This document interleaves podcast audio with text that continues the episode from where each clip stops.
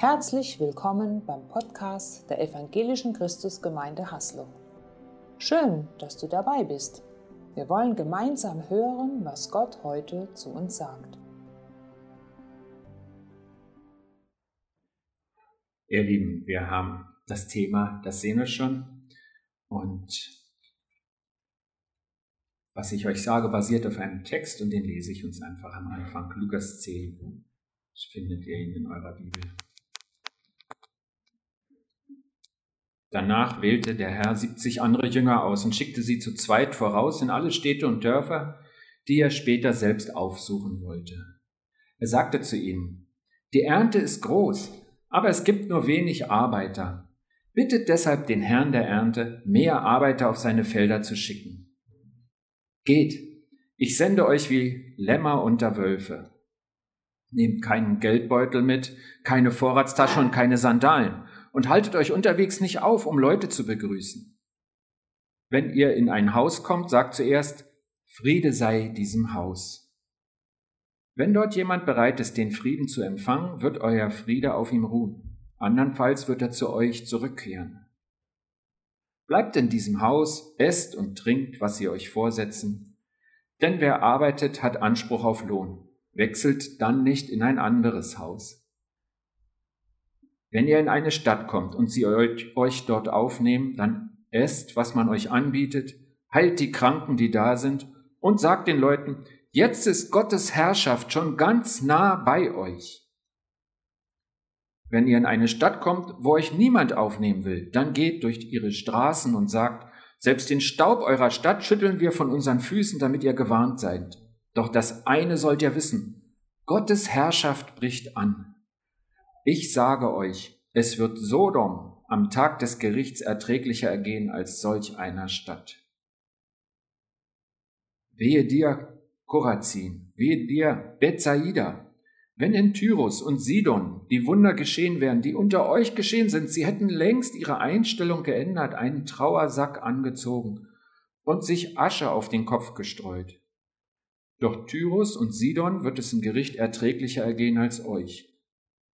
Und du, Kapharnaum, meinst du etwa, du wirst zum Himmel erhoben werden? In die Hölle musst du hinunter.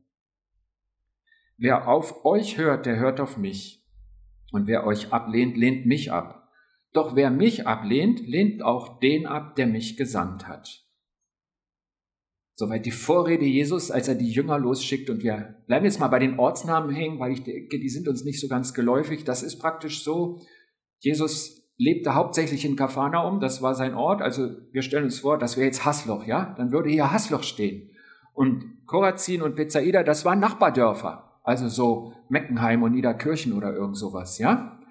Und, und so redet er über die Orte um sie herum und die sie kennen und in denen sie waren. Und Sidon und ähm, Tyrus, das waren Großstädte im benachbarten Ausland. Also könnt ihr einsetzen Straßburg und Colmar oder was ihr wollt.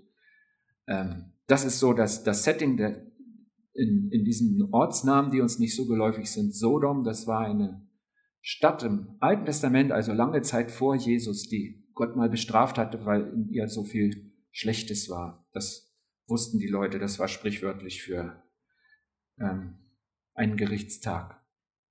Genau, wir haben also diese Rede von Jesus jetzt komplett gelesen und ich lese jetzt direkt weiter. Auf Vers 16 kommt Vers 17 was Lukas weiter berichtet. Die 70 kehrten voller Freude zurück. Herr, sagten sie, selbst die Dämonen müssen uns gehorchen, wenn wir sie in deinem Namen ansprechen.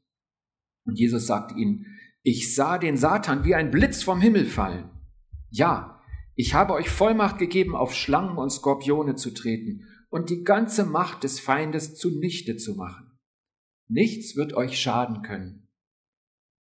Aber freut euch nicht darüber, dass euch die Geister gehorchen. Freut euch vielmehr, dass eure Namen im Himmel aufgeschrieben sind. Erstaunlich, oder? Ich habe mal eine Frage an euch. Wer wäre gerne mitgezogen? Einer der 70 gewesen. Wer wäre gern mitgezogen? Damals. So, wir sind nicht viele. Ich wäre auch gern mitgezogen. Okay. Ja, die anderen sind äh, vorsichtig. Erstaunlich ist auch an dem Bericht, habt ihr das gemerkt? es kommt kein einziger Satz über das, was die 35 erlebt haben. Lukas, wäre das nicht eine Riesenermutigung gewesen? Gott, hättest du nicht darauf achten können, dass das für uns aufgeschrieben wird? Wenigstens so ein kleines Büchlein voll Best-of, die 20 wildesten Stories der 35 Teams oder irgendwie sowas. Warum, warum schreibt er das nicht? Kein Wort darüber. Und auch erstaunlich, die Vorrede Jesu, bevor es losgeht, 15 ganze Verse, die haben wir komplett überliefert. Und auch das Abschlussgespräch, die Feedbackrunde, die kriegen wir mit, die Reaktion der 70 und was Jesus ihnen sagt. Ich glaube, das ist ein Hinweis darauf, warum der Text in der Bibel steht. Denn was die damals erlebt haben, das ist ja sehr weit weg von uns, die 70. Aber ich glaube, es geht um das Verhältnis zwischen Jesus und seinen Jüngern. Und das kriegen wir voll mit. Wir werden mitgenommen daran, wie Jesus, wie der Gleitschirmlehrer, seine Crew vorbereitet und ihnen alles gibt und wie er sie danach auch auffängt und es mit ihnen aufarbeitet.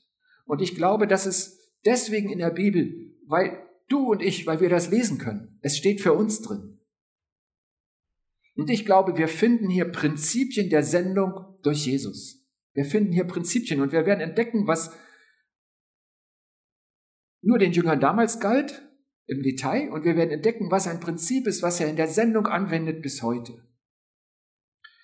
Und wir schauen sie uns mal an. Und das erste findet ihr vielleicht komisch. Da. Das erste Prinzip ist gesendet. Okay, sagt er, wenn du über Sendung redest, dann sind sie gesendet. Wo ist denn da der Witz? Aber ich glaube, dass wir das leicht übersehen, dass wir das verlieren, dass wir einfach nicht in dem Bewusstsein leben. Und wir gucken uns mal die Sendung genauer an. Hier in dem Vers 4a.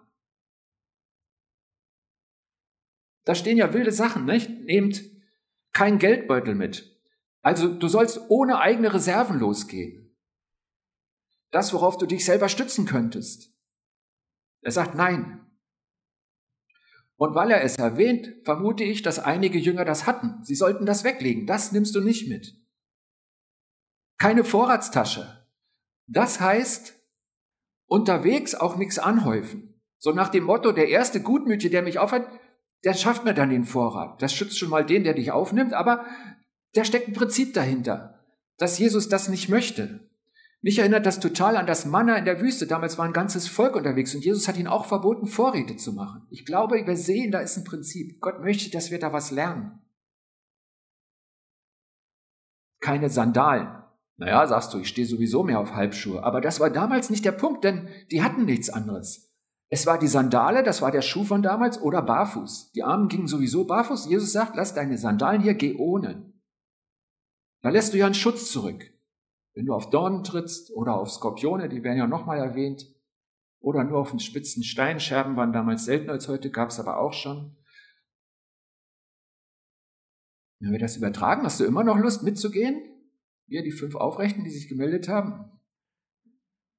Die anderen lachen, die waren schlauer, ne? ja. Die Krone ist ja der Vers 3.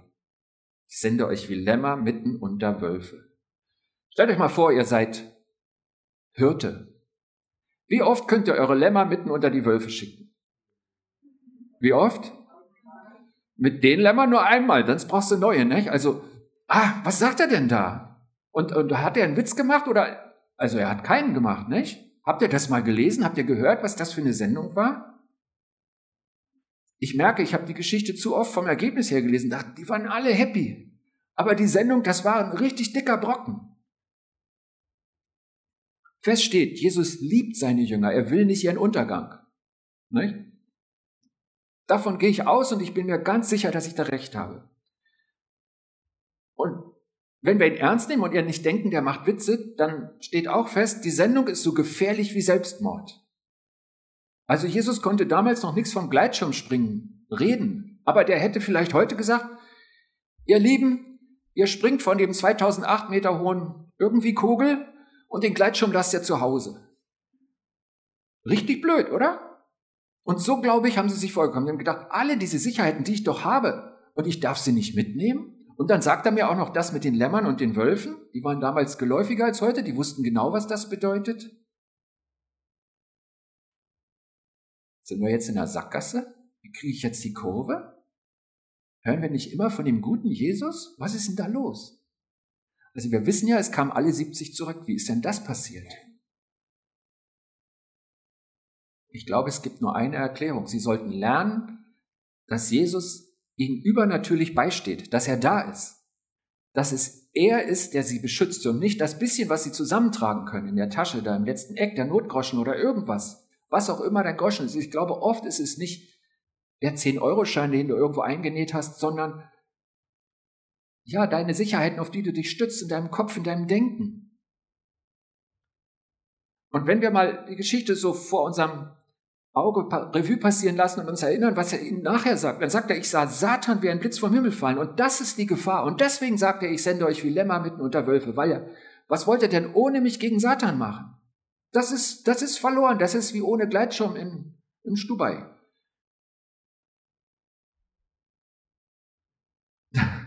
ja, das ist die Gefahr. Satan. Und er sagt, ich schicke euch trotzdem. Denn Ihr geht im Namen des Siegers. Sendung. Mich hat mal total herausgefordert ein Pastor aus den USA, der heißt Bill Johnson, der hat mal den Satz in der Predigt gesagt, wenn du deine Ziele auch ohne Gott erreichen kannst, sind es nicht Gottes Ziele für dich.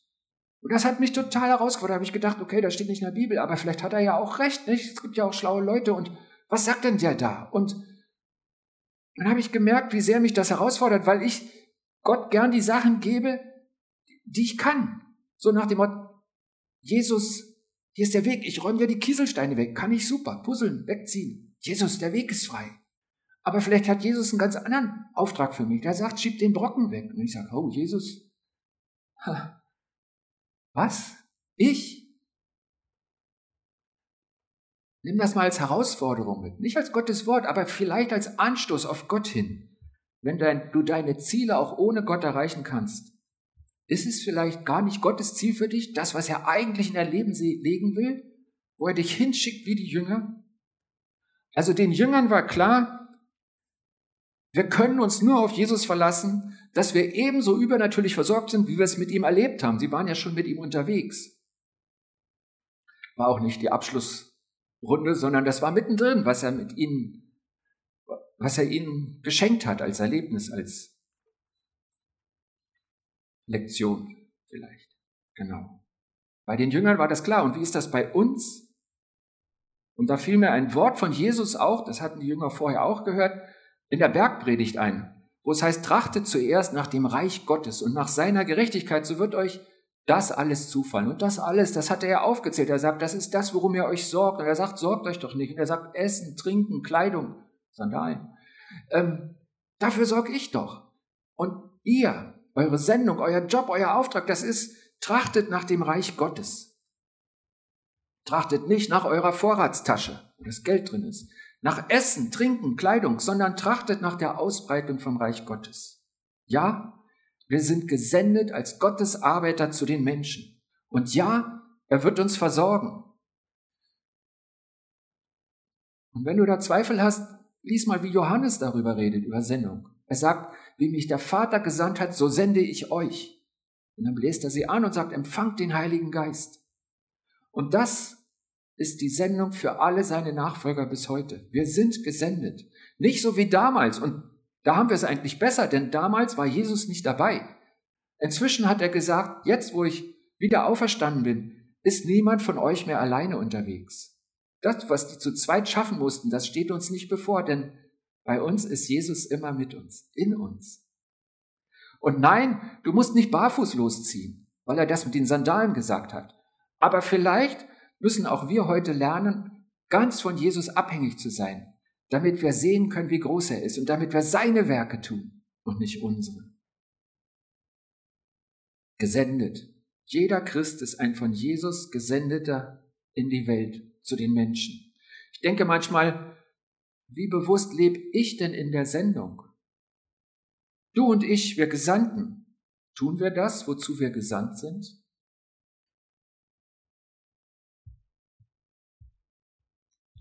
Etwas Zweites, was wir mitnehmen können aus diesem Text, den wir jetzt alle gehört haben, ist fokussiert. Fokussiert auf Jesus Leben. Tue ich das wirklich? Sind meine Ziele wirklich seine Ziele? Vertrauen in Jesus setzen, übe ich das ein? Wie und wo mache ich das eigentlich? Wo ist der Punkt? Ich denke an diese Aufforderung, alles zu spenden. Das solltest du nur tun, wenn Gott es sagt. Aber Gott sagt das tatsächlich immer wieder mal. In der Bibel findest du die Geschichte von dem reichen Jüngling, der fragt und Jesus sagt, verkauf alles, was du hast, gib's den Armen, komm und folge mir nach. Und der steht da mit solchen Augen. Woher weißt du denn, dass er zu dir das nicht auch sagen will? Ich habe gelesen von einem Pastor, der hat das gehört, der hat gesagt, mach alles flüssig, was du an finanziellen Sachen hast, deine Altersversorgung, dein Bausparvertrag, dein Girokonto, keine Ahnung, alles flüssig, gib es weg. Und der Pastor hat gesagt, ich habe das meiner Frau erzählt und war gespannt, wie sie reagiert. Und sie sagte, wow, das ist ja das Aufregendste, was ich in den letzten Jahren erlebt, äh, gehört habe.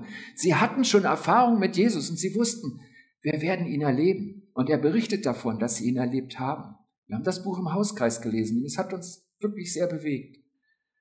Ein Bericht von heute, nicht nur damals.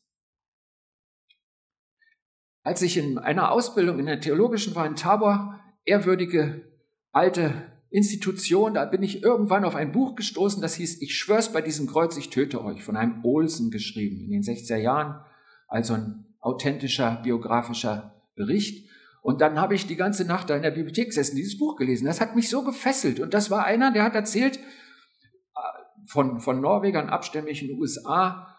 Und irgendwann hört er, dass Gott zu ihm sagt, ich will dich bei den, habe leider die Namen vergessen, so einen Indianerstamm haben. Da war noch kein Christ, da waren schon mehrere Missionare hingegangen, die lebten alle nicht mehr. Aufgrund des Empfangs der Indianer. Soll ich es weiter ausschmücken?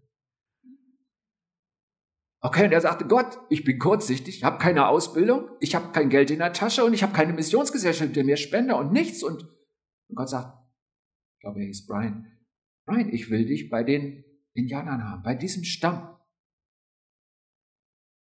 Das ist doch mega ohne Tasche und ohne, ohne, ohne Sandalen und so. Ne? Und dieser verrückte junge Mann oder dieser gehorsame Christ, ne? das ist jetzt die Frage, wie wir es deuten, der ist da hingegangen.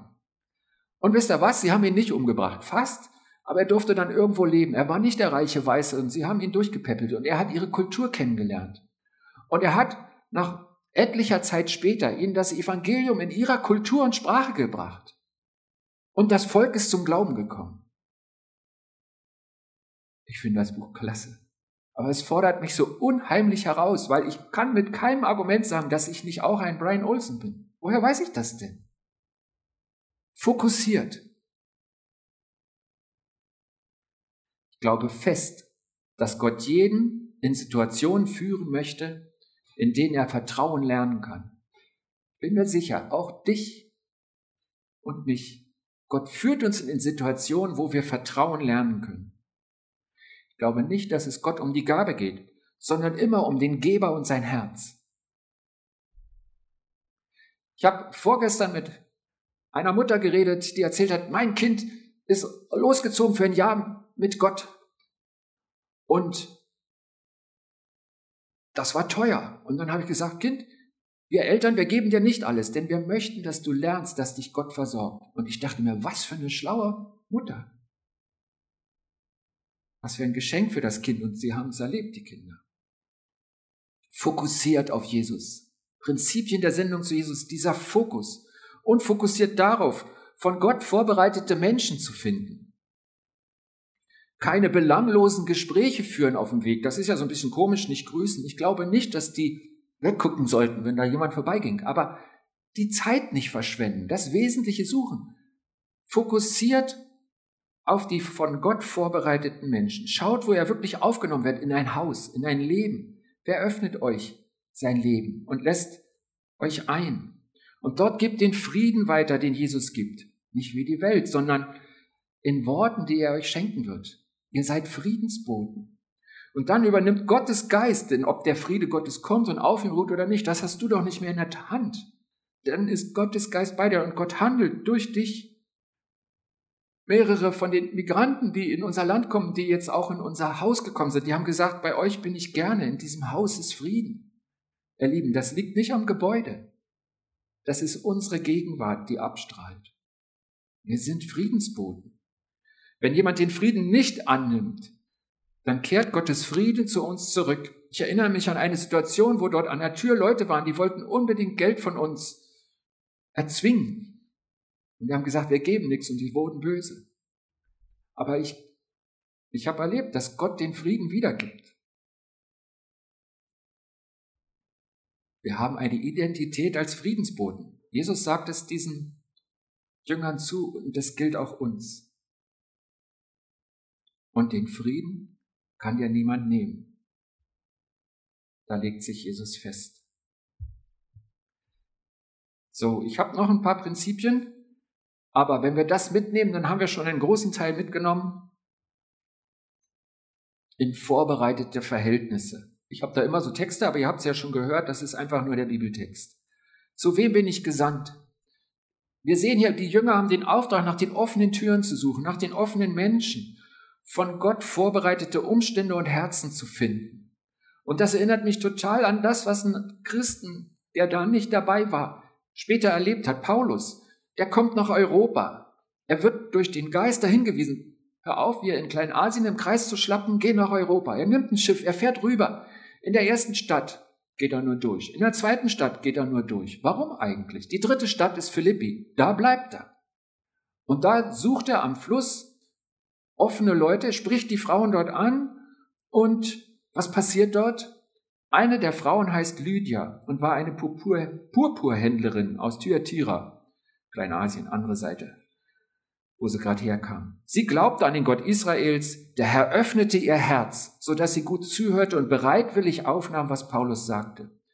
Sie ließ sich dann mit allen, die in ihrem Haus lebten, taufen. Danach lud sie uns ein und sagte, wenn ihr wirklich überzeugt seid, dass ich an den Herrn glaube, dann kommt in mein Haus und seid meine Gäste. Sie nötigte uns geradezu.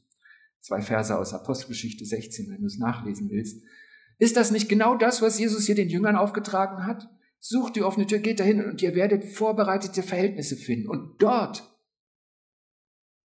dort gebt ihr weiter, was ihr von mir habt. Und den Rest mache ich, sagt Jesus. Diese Frau, Woher wusste die denn, wie das weitergeht? Die hat genau das gemacht, was Jesus vorher den Jüngern erzählt hat. Vorbereitete Verhältnisse finde ich nur, wenn ich hingehe. Wenn ich sie suche, wenn ich an die Türen klopfe. Ich erinnere mich, letzten Donnerstag hatte ich, war ich abends mit dem Fahrrad gerade losgefahren, treffe ich eine Nachbarin. Ich habe angehalten, es ergab sich ein Gespräch sie erzählt mir von dem Motorradunfall ihres Mannes und was sie da gerade bewegt. Und dann dachte ich mir, boah, hier geht's ja auch um wesentliche Dinge. Kann, können wir nicht auf Jesus kommen? Und ich habe dann so, so kleine Balance ins Gespräch gegeben, aber ich habe gemerkt, die Frau, die schüttet ihr Herz aus. Sie möchte reden. Sie, sie braucht keine schlaue Antwort von mir. Ich glaube, es ist ein gutes Gespräch für sie gewesen. Es hat sie gestärkt, beruhigt, wie auch immer. Und ich hoffe, dass er mir das nächste Mal eine Tür öffnet, dass ich was von Jesus sagen kann die offene Tür suchen. Suchst du die vorbereiteten Verhältnisse? Suchst du die Gelegenheit, von deinem Glauben zu berichten? Wieder ein Prinzip ist beauftragt. Der Auftrag ist ja ziemlich kurz, nicht? wenn man denkt, wie viel er geredet hat, dann habt ihr das da und den könnte man so zusammenfassen. Esst, heilt und verkündet. Das ist so, das andere sind Verhaltensmaßnahmen und das ist ja Auftrag. Esst, heilt, verkündet. Ehrlich gesagt, hätte ich die Jünger losgeschickt, ich hätte es genau umgekehrt aufgerollt. Ich hätte gesagt, also erstmal redet ihr von Jesus, ihr verkündet, damit legitimiert ihr euren Glauben und so. Und wenn ihr dann seht, manche, die fangen an zu glauben, dann, dann betet für sie und versucht sie zu heilen. Und wenn das dann geklappt hat, dann dürft ihr auch essen. Und wenn nicht, dann habt ihr das gar nicht verdient. Verdienen wir uns etwas, wenn wir im Namen Jesu unterwegs sind? Oder ist da irgendein Denken schief in unserem Kopf? Jesus sagt, ihr müsst nichts beweisen und ihr müsst nichts verdienen. Ich, Jesus, versorge euch durch die Menschen, die offen sind. Ich habe euch Vollmacht gegeben für Wunderzeichen meiner Menschenliebe. Da steckt auch das Heilen drin. Und ich gebe euch Worte des Lebens in den Mund. Und, und die Reihenfolge umgekehrt. Berichten Missionare, die ist viel effektiver. Die sagen, wenn du in ein, ein, ein Volk, ein Stamm, ein Ort kommst, die noch nichts von Jesus wissen und du siehst Kranke und du betest für sie und sie sehen, dieser Gott bewirkt ja was Gutes für die Menschen. Die öffnen ihr Herz viel weiter, wenn du dann von Jesus erzählst. Was ist heute dein und mein Auftrag? Wir haben gehört vom Trachten nach dem Reich Gottes. Wir wissen, macht alle Menschen zu Jüngern, das ist so ein Auftrag, der allen gilt. Und ihr werdet meine Zeugen sein, gilt auch allen. Und steckt in diesem Zeugensein nicht auch drin, dass wir Werke wie Jesus tun, heilen, was auch immer er getan hat, um sein Reich zu bauen? Das gilt eindeutig allen Christen. Sehe ich mich persönlich in diesem Auftrag, beauftragt von Jesus? Und wie geht das? Wie gehe ich ihm nach? Wir haben noch mehr Prinzipien vollmächtig. Ich gebe uns mal einen Merksatz. Merke, wenn du einen Auftrag von Gott hast, gibt Gott dir immer auch die Vollmacht dazu, ihn zu erfüllen. Wenn du einen Auftrag von Gott hast, gibt Gott dir immer auch die Vollmacht dazu, ihn zu erfüllen. Und in Vers 19, da haben wir nochmal, da redet Jesus ganz direkt von der Vollmacht. Glaubst du das? Die Eva hat uns im Lobpreis so ein bisschen dahin geführt, Worte bewusst zu singen und sich bewusst zu machen, was wir gerade zu Gott sagen. Dieser Lobpreis ist ja so ein Dialog mit Gott. Und ähm, ein anderes bekanntes Lied, was du wahrscheinlich auch schon gesungen hast, das bekannteste von Hillsong Oceans. Darin singen wir, Führ mich dorthin, wo ich unbegrenzt vertraue. Lass mich auf dem Wasser laufen, wo immer du mich hinführst. Du hast das mitgesungen. Ist das wahr?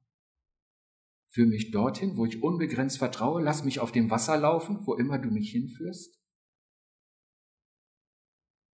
Ganz ernst gemeint, herzlichen Glückwunsch. Wenn das deine Einstellung ist, darauf kann Gott aufbauen. Das ist der, das ist der Senfkornsamen, den er sucht und wo er sagt, da mache ich was draus. Wie sagte Jesus, als die Jünger mal nicht heilen konnten, habt ihr keinen Glauben? Vollmächtig. Was glaubst du wirklich? Jetzt nicht nur über Gott und Jesus, sondern über dich als Christ. Was glaubst du über dich? Und wenn du nicht glaubst, dass du bevollmächtigt bist, seine Taten zu tun, darf Gott auch hier dein Denken verändern? Darf er Glauben schenken und wachsen lassen? Und wie geht das? Hörst du die Verheißung Gottes über dich, sein Jünger? Wir können wirklich bei der Bibel bleiben, da steht alles Wichtige drin. Hörst du das? Was er dir da sagt. Suchst du die Verheißung Gottes über dich? Das ist ja dann eine Einstellungsfrage. Sagst du, oh, nur das nicht? Oder sagst du, ja, diese Sehnsucht, führ mich dorthin. Ich habe das gelesen, Gott, aber ich erlebe es noch nicht. Suchst du das? Bewegst du die Verheißung Gottes über dich in deinem Herzen? Das hat Maria gemacht, als sie diese Worte über Jesus gehört hat. Und da ist sie mir Vorbild. Kennst du die Verheißung Gottes? Wir leben ja im neuen Bund und da ist uns einiges zugesagt, was wir haben als Christ. Und es ist ein Schatz, wenn wir das kennen und wenn wir es glauben. Wenn ich glaube, dass es bei mir in meinem Leben so ist. Und dann kommt das, es Leben. Schritte gehen, wie die Jünger, die da losmarschiert sind. Das ist Nachfolge. Nicht, ich gebe mir Mühe und mache so viele Dinge wie möglich, die Gott gefallen, da höre ich praktisch schon den freudlosen älteren Sohn in dem Gleichnis, was Jesus erzählt hat. Lukas 15 kannst du es nachlesen. Nicht aus meiner Kraft. Das ist wie Paragleiten springen und den Fallschirm dalassen. Sondern ich gehe zu Gott. Ich lasse mich beschenken. Ich komme von Gott und ich lebe in den Werken, die Gott zuvor bereitet hat, damit ich sie ausfülle. Auch diese Formulierung steht ja in der Bibel, Epheserbrief. Ich sage nochmal die diesen Satz von Bill Johnson, der mich so herausgefordert hat. Wenn du deine Ziele auch ohne Gott erreichen kannst, sind es nicht Gottes Ziele für dich. Vollmächtig nennt uns Jesus. Prinzipien seiner Sendung. Erfüllt. Und Jesus zeigt seine ganze Fürsorge, weil er aufzählt, was sie nicht erfüllen soll. Es soll sie nicht erfüllen, der Schutz vor, also die Mutlosigkeit, wenn sie abgelehnt werden, vielleicht Bitterkeit, Zorn, Enttäuschung.